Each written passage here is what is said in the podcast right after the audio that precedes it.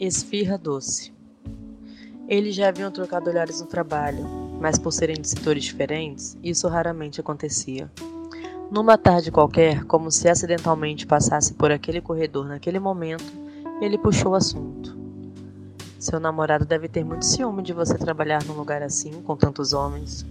E ela manteve o passo respondendo: Não, não tenho namorado. Como assim uma gata dessas não tem namorada? Pois é, coisas da vida. É aí que ela entra no jogo. E você, sua namorada é tranquila? Ah, eu não tenho namorada. E então ele solta aquela clássica: Ninguém me quer. Ela olha para aquele sorriso cheio dele e também sorri, sabendo que aquilo deve ser mentira. Mas ambos mantêm o flerte e o passo. Apesar de ser alto, ele tem que andar depressa para acompanhá-la antes que ela termine o caminho e o assunto mais que depressa ele fala em um tom mais baixo. Poxa, me passa seu número para a gente conversar melhor. Eu sempre quis me aproximar de você. Ela percebe que ele já espera uma resposta negativa e resolve surpreender. Me fala o seu. Eu não tenho caneta aqui, mas eu tenho uma ótima memória. Ele para, desconfiado. Olha bem para ela e fala o número. E repete, aguardando o sinal dela, que também o repete e parte em direção oposta. Ao anoitecer, ele recebeu a primeira mensagem dela, um simpático boa noite. E foi quando tudo começou. Ele enviava mensagens aleatórias, sem uma rotina de horário, sem despedidas, sem nenhum clichê. Entre assuntos comuns, tipo como está a família e a atual crise do Brasil, chegavam fotos inesperadas do seu pau ereto querendo fazê-la gozar. Ele não tinha pudor algum no que dizia, desde como queria comê-la até que fantasiava com ela no trabalho, com aquele jaleco branco e os óculos quadrados. Aquela pose de brava o excitava. Parecia que ele sabia o momento exato em que ela não podia ver aquilo e queria provocá-la. E conseguia. Ele a intrigava. E ela se lembrou da fama do taurino. Teimoso, decidido e insaciável em sexo. E puta que pariu, ele era muito gato. Em uma tarde em casa, ela recebeu um convite para ir ao AP dele. Ela o ajudaria em um trabalho e ele, como recompensa, pediria algo para jantar. Ela topou. Não era uma atitude comum, que sempre racionalizava tudo, mas dessa vez resolveu viver o momento. Combinaram hora e local, 19h30 no endereço enviado pelo aplicativo de localização. Pensando em passar uma imagem despretensiosa, vestiu uma roupa simples, um shortinho preto jeans que mostrava bem as suas pernas, mas sem vulgaridade, e uma blusinha florida de alcinha com zíper na parte do busto. Mas por baixo havia um sutiã tomara que caia e uma calcinha de renda fio dental amarela. Ela sabia que isso destacava sua cor e o seu corpo. Ah, e usou seu perfume preferido. Queria instigá-lo. Ele a desafiou e ela não era de aceitar derrota. No momento marcado, lá estava ela. Ele a cumprimentou com um abraço educado e um longo cheiro no cangote, que lhe arrepiou, mas não o bastante para que ela desfizesse sua pose, ainda. Passaram na farmácia ao lado do prédio. Ele disse que queria Trident, mas ela viu, junto à goma de mascar, um pacote de camisinhas escrito extra fino. Na hora lhe veio à mente as imagens que recebia dele, e aquilo lhe deu um calor diferente. Subiram pelo elevador, entraram no apartamento e ele ajeitou rapidamente algumas coisas espalhadas. Ela se sentiu surpreendentemente à vontade com ele, como se já se conhecessem há tempos. Ele tinha esse poder.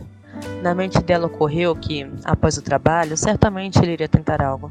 Então relaxou ali, sentado ao lado dele. Mais uma vez, foi surpreendida. Ele se levantou para buscar água e voltou só de cueca boxer, preta, que ela adorava. Logo girou a cadeira dela e, agora estando na mesma altura, começou a beijá-la, com voracidade, com a boca e com as mãos. Ela nem soube como foi posta de pé e sua barriga estava sendo beijada pela boca carnuda e quente dele. Até pediu um momento de calma, mas ele olhou nos olhos e, parecendo ver que aquilo não era o que ela realmente desejava, a puxou pela porta ao lado e a sentou na cama. Estava difícil resistir. Ela não era mulher de ficar satisfeita com a vida quando estava muito tempo sem sexo, mas tentava dosar suas vontades com algum critério de seleção, não dando para qualquer um. Porém, aquela semana já era o suficiente para ela, que não sentia um homem forte e intenso assim havia um tempo. Passava as mãos pelos seus ombros definidos e, quando percebeu, Suas unhas compridas já arranhavam as costas, deixando marcas sobre uma pele branca queimada de sol. Até nisso eles se atraíam. Ele, branquinho, sempre foi fascinado por ela, desde a cor da pele marrom até os cabelos negros e longos e o ar sério no trabalho. Ela cedeu, estava afim e sabia que talvez aquilo não iria se repetir. Aproveitou o momento. Ele a despiu, a beijou inteira como prometeu que faria em suas mensagens e a chupou lentamente. E ela resolveu mostrar que realmente era puta na cama que ele pensou que fosse. Ordenou que ele deitasse e o chupou com vontade e com delicadeza, rápido e parando.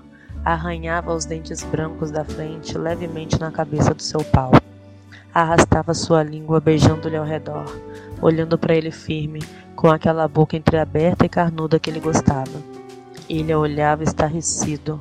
Era sua vontade há dias, ser chupado por ela lhe olhando por cima dos óculos quadrados. Aquele olhar que tanto excitava. Ela fez exatamente o que ele imaginou, porque sabia. Por mais que não quisesse admitir, tinham os mesmos pensamentos. Ele, vendo que ela estava cedendo na competição, mais que depressa aproveitou de sua vantagem física e a virou na cama. Levantou suas pernas e meteu tudo o que tinha. Ela se entregava e gemia, cerrando os olhos, e ele adorava provocá-la com as mãos e com a boca correndo por todo o seu corpo. De quatro já não havia ganhador nem perdedor ali. Ela jogava o longo cabelo sobre o dorso tatuado, e ele, em resposta, Agarrava-o forte pela nuca e socava o pau dentro dela, ouvindo-a gemer alto e tremer sob os tapas que levava na bunda. Dentre palavras que ela sequer prestava atenção, gozaram juntos. Ela estava surpresa, não só por ter gostado tanto, mas por estar completamente relaxada e insensível às dores que poderia sentir após o sexo intenso. Tomaram banho e começaram o trabalho como se nada tivesse acontecido. Realmente havia um trabalho a ser feito. Esse tempo foi uma espécie de limbo na linha do tempo. Trabalharam juntos, riram, completavam o pensamento um do outro e se admiraram pela eficiência do que realizaram juntos. Entre cervejas e algumas esfirras que ele pediu por telefone, ela notou como aquele homem realmente era inteligente e gentil, e viu que ser sincero em querer transar com alguém não é defeito. Pelo contrário, até sentiu certa admiração e agradecimento pela sinceridade e pelo sexo maravilhoso. Concluindo o trabalho, sentaram-se no sofá e conversaram despretensiosamente sobre a vida. Durou pouco esse momento, pois ele logo começou a passar as mãos pelo seu corpo. Deitou-lhe no sofá e provocou-lhe novamente. A esta altura, ela já não tinha timidez inicial e correspondeu às investidas dele. E notou que bastava se aproximar para sentir o tesão palpável que ele tinha por ela. Gostava disso. Voltaram à cama e dessa vez foi ainda mais intenso mais bocas, mais chupadas, mais mãos, mais tapas, mais forte. Sem camisinha, porque ele queria senti-la quente pulsando ao redor dele, bem apertadinha como imaginou. Ele a fez gozar num 69 incrível como ninguém fez antes. E em seguida gozou intensamente metendo de quatro, percebendo que a visão que tinha dela já se tornou sua preferida. Ele desejou comê-la todos os dias. Chamando-a pelo apelido que lhe deu aquela noite, pediu que dormisse lá, porque já era muito tarde. Mas esse era um nível de intimidade que ela não pretendia ultrapassar. Era muito para uma noite só. Mantiveram contato até ela dizer que estava em casa. Ele pediu para que ela olhasse em sua bolsa. Lá estava uma esfirra, a única doce dentre todas que ele havia pedido, especialmente para que ela comesse depois lembrando dele um gesto que ela achou surpreendente e fofo, e que, como promessa de volta, havia guardado os brincos dela, objetos pelo qual ela tem muito apreço. Mais uma vez lhe disse que queria vê-la novamente e se despediram, dormindo o sono dos extasiados. No dia seguinte, ela se surpreendeu pela sensação boa e leve que sentia, pelo corpo dolorido e por não se preocupar com o que viria depois. Mas ele é um homem inteligente e houve transparência aquela noite. Ela não esperava nada e, ao mesmo tempo, sabia que algo ainda iria acontecer. Não se sabe se vão estar juntos de novo, como serão entregues os brincos. O que ela sabe, enquanto relembra a noite anterior comendo sua esfirra doce, silenciosamente, é que o celular pode surpreendê-la de novo. E vai, porque o desafio foi aceito.